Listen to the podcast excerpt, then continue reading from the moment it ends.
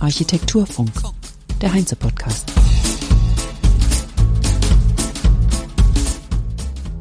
Herzlich willkommen zum Heinze Architekturfunk Episode 108 am 22. Juni 2023. Diese Episode wird euch präsentiert von unserem Partner Rototreppen. Ich bin Kerstin Kunekat und heute ist mein Gast Matthias Haber. Matthias Haber ist einer der Geschäftspartner des Architekturbüros Hild und K. Er verfügt über weitreichende praktische Erfahrungen auf dem Gebiet Bauen im Bestand, Bauen im historischen Umfeld, Sanierung, Umnutzung und neue Quartiersentwicklung. Und er engagiert sich in der Verbesserung der Rahmenbedingungen für das Bauen im Bestand und mit gebrauchten Materialien als Mitglied in verschiedenen Gremien der Bundesarchitektenkammer und der Bayerischen Architektenkammer. Das Büro Hild und K. ist ein erfolgreiches, preisgekröntes Architekturbüro mit Bürostandorten in München und Berlin, in dem ein 70-köpfiges Team zusammenarbeitet. 1992 als Hild und Kaltwasser gegründet, wird seit 1998 von Andreas Hild gemeinsam mit Dionys Ottel geführt und seit 2011 verstärkt Matthias Haber als dritter Partner das Führungsteam. Und Frank Ziegler ist ein Vierter an der Führungsebene, dessen Fokus vor allem auf der Ausführung liegt. Wir steigen ein ins Gespräch. Ihr macht alle Bautypologien und das Bauen im Bestand steht durchaus im Vordergrund, im Verhältnis 70 zu 30. Also 70 Prozent eurer Projekte sind sozusagen Bauen im Bestand, 30 Prozent Neubau. War das schon immer so oder hat sich das jetzt ergeben dadurch, dass eben Städte sind gebaut und man hat zu tun im Bestand? Das war schon immer so. Also wir haben das reflektierend mal unsere Projekte in, in der rückwärtigen Schau mal so überprüft und haben dann gesehen, dass wir eigentlich immer im Kontext sehr viel Gebäude haben. Das ist natürlich jetzt die Frage, bauen im Bestand, wie definieren die das oder wie grenzt man das ein und wann ist es ein Neubau? Also am Anfang, sage ich mal, ein Teil ist natürlich eine Denkmalpflege. Dann gibt es Ensemble-Situationen, Denkmalnähe, da wo man auch mit dem Bestand umgehen muss. Dann gibt es aber grundsätzliche Sanierungen und dann gibt es weiterführende ähm, Bauvorhaben, die Aufstockung, Anbauen, Ergänzen, Umbauen, alle möglichen und auch städtebaulich, wenn man gewisse ähm, stark dominierenden Kontext hat, muss man ja auch auf den Bestand städtebaulich eingehen, also auch städtebauliche Strukturen. Ähm, insofern kann man diesen diesen Namen Bestand sehr weit gefasst sehen. Und in diesem weit gefassten wäre er wahrscheinlich sogar fast auf 80, 90 Prozent erweiterbar.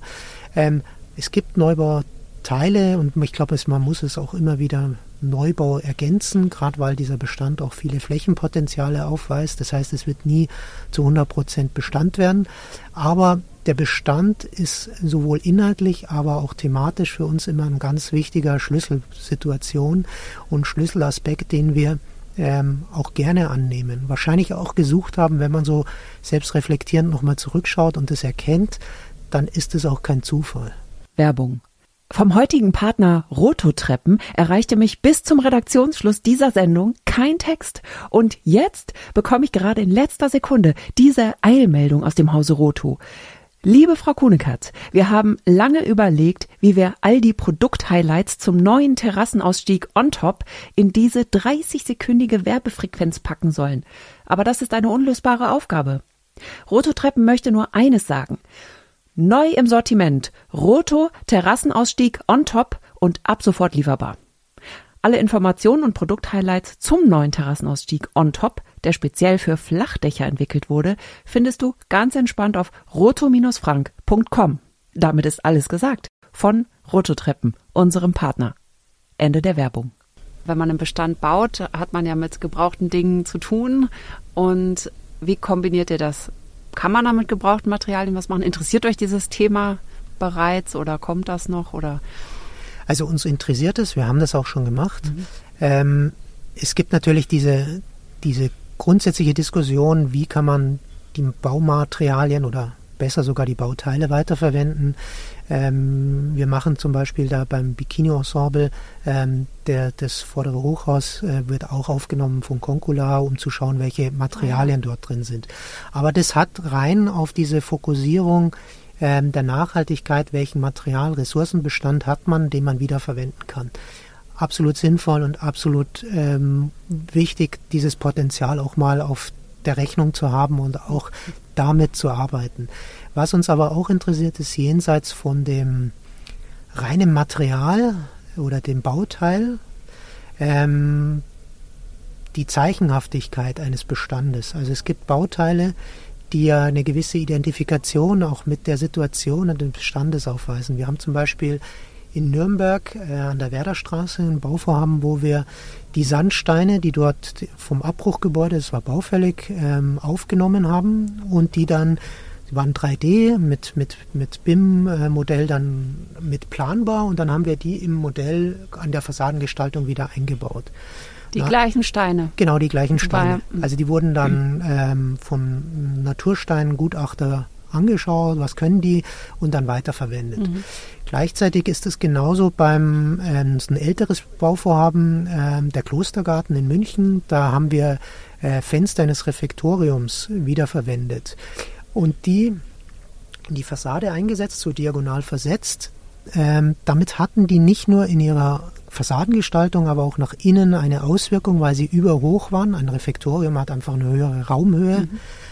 und sind so eineinhalb Geschosse im Verhältnis zu den sonstigen Wohnungen und dann diagonal versetzt. Dadurch haben sie eine direkte Auswirkung auf die Schnittebenen. Also es gibt dann Split-Level-Situationen, eineinhalb zur eingeschossigen.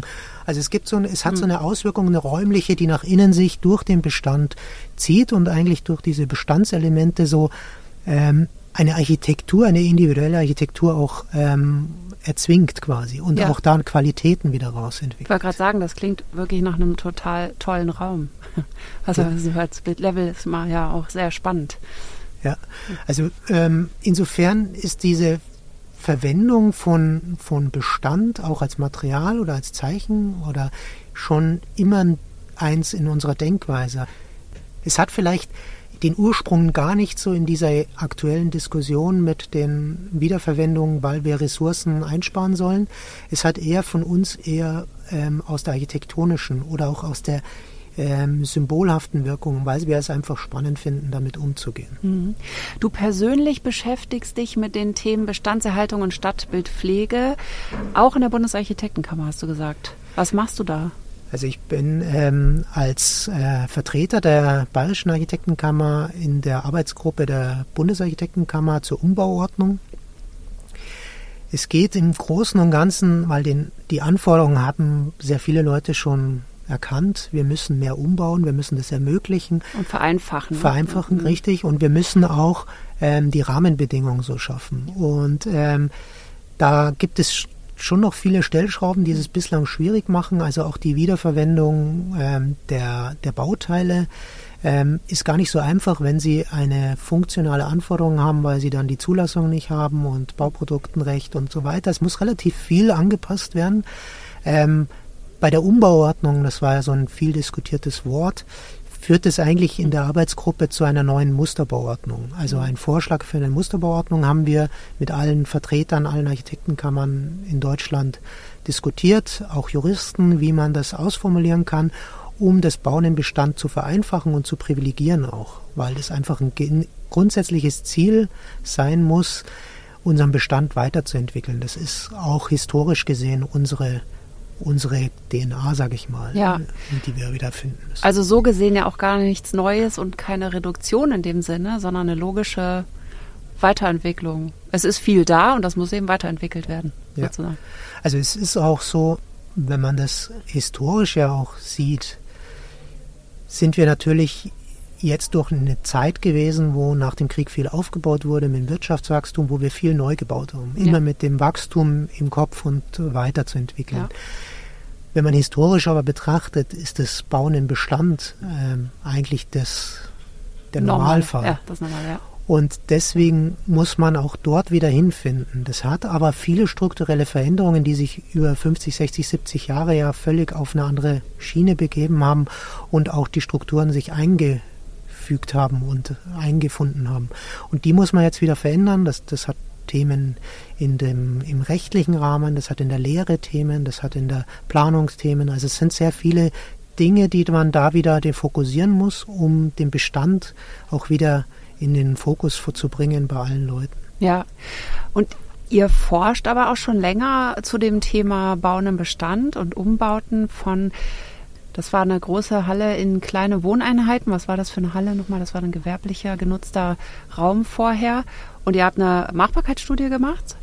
Also wir im, im Prinzip ist ähm, das, was, was du ansprichst, ist eine Forschungsvorhaben wo wir gewerbliche Bestandsimmobilien untersucht haben, wie die umgenutzt werden können zu Mikroapartments ja. für Altengerichts. Und das war eine reine bürointerne Untersuchung oder zusammen mit dem BBSR oder mit einer anderen Institution? Also Initiatorin oder die ursprünglich bei uns auch im Büro ausgekommen war Professorin Fanudi.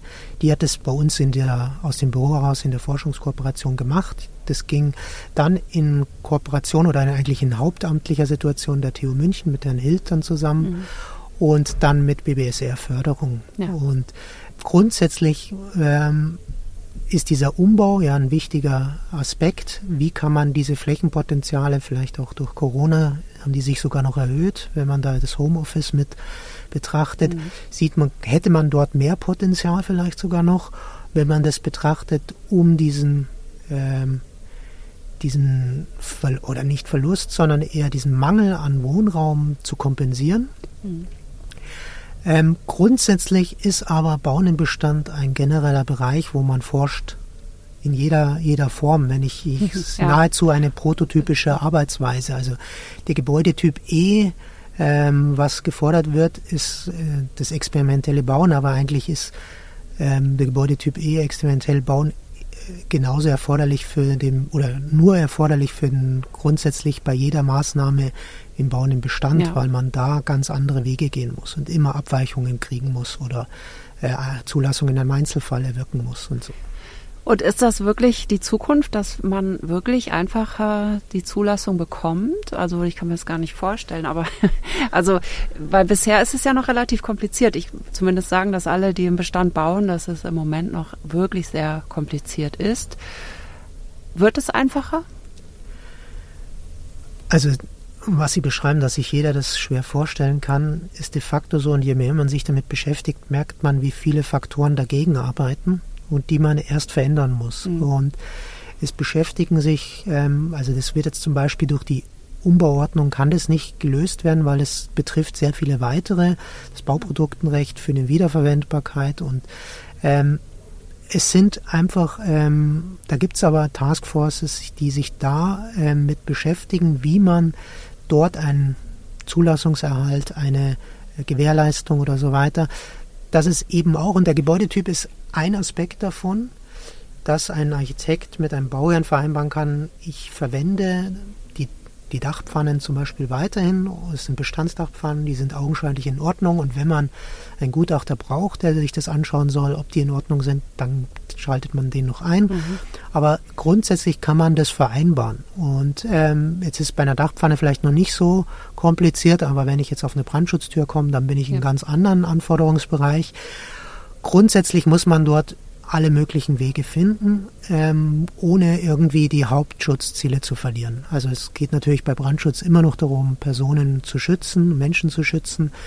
Und ähm, deswegen muss man das immer abwägen und man kann das leider nicht so hoppla die hoppla alles hinbekommen. Aber im Prinzip ähm, sind da alle gerade gewollt und gewillt, das ähm, umzusetzen. Wie lang? Also leider dauert sowas immer länger, als man immer denkt, mhm.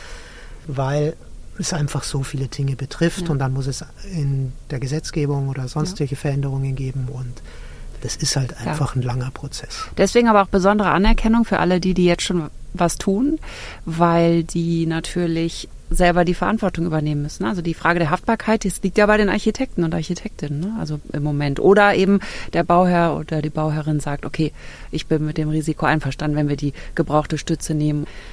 Man kann ja nur Dinge machen, die auf keinen Fall den öffentlichen Raum gefährden, aber man kann auf seinem eigenen Grundstück ja bauen, wie man will, wahrscheinlich. Ne? Ja, man muss da schon unterscheiden, welche Maßnahmen eine grundsätzlichen Schutzbedarf ähm, für Leib und Leben oder für die Gesellschaft oder so. Und da kann man ja. Natürlich Statik oder Brandschutz oder so sind da indiskutabel an ja. den Stellen. Aber man kann über ähm, Schallschutz schon diskutieren, ja. wie viel es ist. Und dem Privaten kann ein Bauer schon sagen, ich akzeptiere das. Und ist gar kein Problem. Oder, oder Fassade, da ist die Gewährleistungsfrage natürlich auch so, kann ein Schaden entstehen oder nicht, wenn ich ein gebrauchtes Bauteil benutze. Und da muss der Bauherr ja den Architekten oder die Architektin entlasten und sagen, ich kenne das Risiko, weil es ist ein gebrauchtes Bauteil. Ich habe nicht die Gewährleistung, dass es jetzt zehn Jahre hält und trotzdem möchte ich das aber. Oder? Also im Moment liegt das Risiko immer bei denen, die es machen, Architekten und Bauherren. Also normal muss man, natürlich gibt es immer Risiko, aber auch im Neubau gibt es Risiken. Und ja, nur da ist die ja, Haftung, ne? da ist die ja. Versicherung zahlt dann dafür, wenn was ist. Ne? Wenn ich eine neue Fassade baue und da habe ich nach fünf Jahren Wasserschaden, dann zahlt die Versicherung. Wenn ich gebrauchte Materialien nehme, zahlt wahrscheinlich niemand. Ja, ich die, wollte dich jetzt nicht so darauf festnageln. So die, ich, äh, also ich versicherungstechnisch, ich glaube, man, ich würde gar nicht so viel immer überlegen, was kann alles schiefgehen. Ich glaube, es sind so viele Möglichkeiten da drin, drüber nachzudenken, wenn wir ich glaube, wir müssen aufhören, immer nur Angst zu haben, dass mhm. was nicht funktioniert, ja. sondern auch mal was zusammen machen. Und da muss man sich als Bauern, ich, ich sehe das ja eher als eine Zusammenarbeit. Da sitzt du mit dem Bauern zusammen, schaust dir tief in die Augen, erklärst ihm, so und so ist es, aber in der Regel der Tag darf da nichts passieren und so weiter. Ich muss das machen, weil meine Versicherung nicht so ist. Und wenn da ein gegenseitiges Verständnis ist, dann macht man in der Abwägung was Sinnvolles nach dem Menschenverstand. Ja. Und ich würde da immer darauf plädieren, dass man das schafft zusammen und nicht so auf die Sorge, das geht nicht, weil sonst wird sich das auch nicht verändern. Ja. Und äh, helfen Beispiele aus der Praxis, die Dinge auch in den Grundlagen und in der Theorie zu verändern schneller? Also dass man eben bei einer Bauordnung sagen kann, guck mal, so klappt das und so kann man das dann sozusagen dann wieder in die Bauordnung einfließen lassen, die Erfahrung aus der Praxis. Ja, Läuft das man, so? Ja. Also man muss so verknüpfen, die, die Vertreter in den Architektenkammern sind ähm, nicht nur Juristen, sondern das sind Architekten, die sich da ehrenamtlich einbringen in verschiedenen Kammern. Die haben, werden speziell, wenn jetzt Bauen im Bestand ist, ähm, werden Leute da berufen, die ähm, eine Expertise haben im Bauen im Bestand. Und das ist auch sinnvoll, weil die dann das aus der Praxis mit reinbringen können und sagen, ja, das funktioniert aber in der Realität nicht so gut. Oder die erklären die Probleme und dann kann der Jurist sagen, ja, wäre es nicht so auch möglich. Und dann, das ist eigentlich nicht so einfach, da treffen sich Leute und jeder macht Vorschläge und man stimmt das ab, sondern das ist eine Diskussion und dann wägt man ab und da sitzen dann auf einmal 10, 20 Leute da und man hat einen Erfahrungsschatz zudem deutschlandweit, juristisch, mit anderen Blickwinkeln, mit baulichen, ausführungstechnischen und diskutiert es und wägt dann ab alle möglichen Eventu Eventualitäten. Man hat natürlich nicht immer alles, kann man nicht begreifen oder es wird immer noch irgendwas geben, aber grundsätzlich hat es fast auch wieder so einen Forschungscharakter. Man versucht, die Dinge ähm, weiterzubringen, neue Vorschläge zu machen und natürlich ist es nicht der letzte Schluss. Also wenn man jetzt eine Umbauordnung vorschlägt oder eine, eine Musterbauordnung mhm. vorschlägt, die den Umbau privilegiert, kommt man wahrscheinlich, wenn die eingeführt ist und die Länder es umsetzen in ihren Landesbauordnungen, kommt man nach zwei Jahren, hat man schon mit längst wieder Vorstellung, ah, das funktioniert nicht so gut, da müssen wir was ergänzen oder das müssen wir ja. so machen. Es ist ein permanenter ja. Prozess. Und zum Glück haben wir ein Bundesbauministerium, weil da wird es ja erstmal auch aufgenommen. Also neue Gesetze entstehen ja jetzt nicht von der Bundesarchitektenkammer, sondern genau. zum Glück hat man jetzt einen guten Ansprechpartner, Ansprechpartnerin ne, mit dem Bundesbauministerium ich weiß gar nicht, wie das früher war. Da ist man dann so zum äh, Heimministerium gegangen ja. und hat es versucht. Nee, das ist natürlich schon gut, dass da, ein, dass da wirklich auch personell das besetzt ist ja. und dass man dieses Thema, weil es einfach enorm wichtig ist, ja. wenn man die, den Input vom, von in die, in die Klimaerwärmung und die Ziele dann da sieht, wie groß da das, das Bauen dazu beiträgt, muss man ja eigentlich dort arbeiten. Und da braucht man auch das Ministerium dazu. Ja, das Bikini-Ensemble, wann wurde das nochmal fertiggestellt? Das ist jetzt auch schon drei Jahre. Oh, so, ich bin, Oder länger. ja, ist schon länger her. Schon also das Bikini-Ensemble war so eine längere Phase. Wann das genau fertig geworden? Eigentlich ist es immer noch nicht fertig, weil wir ja vorne an diesem großen Hochhaus jetzt gerade äh, ja. arbeiten. Wo, ähm, da werden die Ebenen schrittweise im Bestand umgebaut. Ähm, war ja auch lang die Diskussion, Abriss, Neubau, jetzt wird es äh, umgebaut, auch mit Konkulade-Bestand eben ermittelt. Und so ja, ist es ein, ist ein guter Prozess eigentlich, der da insgesamt mit dem Bikini-Ensemble passiert ist, ähm, wo wir ähm, über eine lange Zeit damit beschäftigt sind, auch jetzt immer wieder mit beschäftigt sind. Dann gibt es Mieterausbauten. Also es ist eigentlich so ein, fast so ein bisschen äh, Betreuung, mhm. permanente Betreuung. Da Wie der Kölner Dom. Ja. Ganz so wird es vielleicht nicht werden, aber ähm, das macht der, der Büropartner Dionys Ottel ist da schon seit Anfang an immer dabei und ja. hat da echt viel zu tun damit. Aber ist natürlich auch ein spannendes äh, ja. Gesamtensemble, wo man viel tun kann. Ja, ich stelle mir auch vor, dass das einfach super ist, dass man sowas hat. Das ist einfach immer dabei und entwickelt sich weiter. Wie wichtig ist das denn beim Bauen im Bestand dann schon wiederum an die übernächste Nutzung zu denken? Also natürlich sollte man das immer machen. Also wir haben, wir machen gerade für die IBA 27 dann so ein Quartier mit der städtischen Wohnungsbaugesellschaft, der SWSG in Stuttgart. Neubau oder im Es Bestand? ist ein Neubau. Mhm. Ähm, ich wollte kurz nur erklären, weil das für uns auch im Neubau sehr relevant ist. Nicht nur einfach, jetzt macht man geförderten Wohnungsbau nach den Förderrichtlinien, wir diskutieren dort natürlich auch Wohnformen, wie das denn ist, diese Bedarfe auch in der Zukunft abzudecken. Nicht neu die Clusterwohnungen, aber es soll eigentlich alles Mögliche ähm, dort umsetzbar sein. Und so ähm, denken wir, wir planen diesen Neubau schon in Rot-Gelb-Plänen, die Umbaubarkeit. Also wir spielen so Szenarien durch, wie kann man die größte Einheit in die kleinste umbauen, um diese Flexibilität in 30, 40, 50 Jahren zu haben oder dazwischen auch schon, aber dass dieses Gebäude grundsätzlich eine Flexibilität aufweist, die auch eine Nutzungsveränderung oder eine Veränderbarkeit in sich trägt.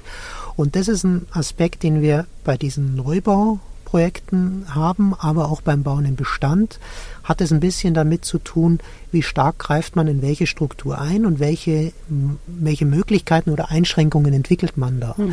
Das hat sowas mit der Ökonomie der Maßnahmen zu tun. Ähm, mit einem großen Aufwand kann man wahrscheinlich alles machen, aber macht es Sinn oder entstellt man ein Gebäude? Also man muss da schon so ein bisschen schauen, wie man diese Veränderungen dann auch strukturiert und welche Möglichkeiten oder Nutzbarkeiten man da aufmacht. Ja.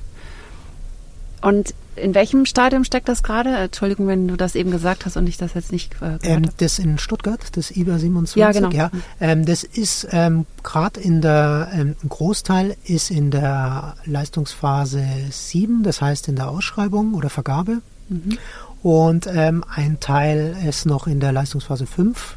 Da sind wir in der Ausführungsplanung mit Holzbauern und schauen, wie man das umsetzt, um da die Leitdetails oder die, nicht, dort sind es keine Leitdetails, sind komplette Werkplanung, um diese quasi auch so strukturieren, dass sie auch im geförderten Wohnungsbau umsetzbar sind. Weil es geht uns auch darum, ein bisschen Rückschlüsse daraus zu generieren, wie diese Flexibilität im Wohnungsbau auch im geförderten Wohnungsbau umgesetzt werden kann und wie das auch mit den Kosten und mit dem seriellen Bauen für die mhm. Wohnungsbaugesellschaften umsetzbar wird, mit ihren Fördergrenzen, die sie haben, auch dieses ökonomisch dann auch umsetzbar zu machen. Mhm. Das serielle Bauen, das ist also auch noch immer ein wichtiges aktuelles Thema. Ne? Das, ist ja auch schon ein paar Jahre alt, sage ich mal, das Thema serielles Bauen. Es ist ein Faktor, ein wichtiger Faktor für ein kostengünstiges Bauen. Mhm. Also man muss, um die architektonischen Möglichkeiten zu bekommen, gewisse ökonomische oder typologische oder strukturelle Maßnahmen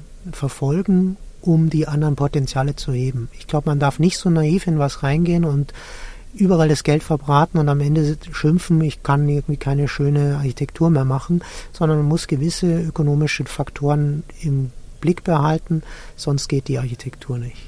Ist es beim seriellen Bau noch einfacher wieder abzubauen?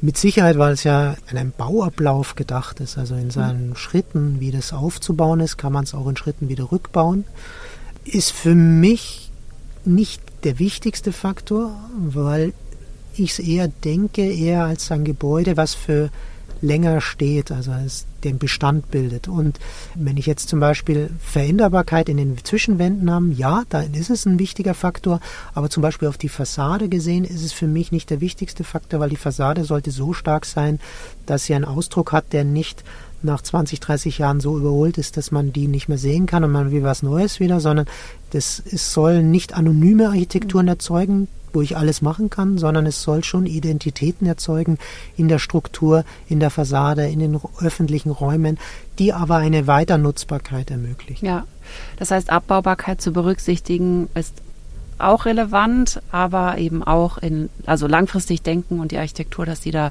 stehen bleibt, sozusagen. Ja, das ist, kann man so, so grob zusammenfassen. Und es soll eine Umbaubarkeit ermöglichen. Also die Elementierung oder die Serie Bauen soll eigentlich eine Umbaubarkeit schon implementieren. Hm. Ja, Jetzt haben wir einige wichtige Themen besprochen und ich sage vielen Dank für das Interview, Matthias Haber. Sehr gerne. Danke auch. Tschüss. Tschüss. Und das war's für heute. Diese Episode wurde euch präsentiert von Roto Treppen. Die Links findet ihr wie immer in den Show Notes. Danke fürs Zuhören, habt eine schöne Woche, bis bald und tschüss. Architektur Funk.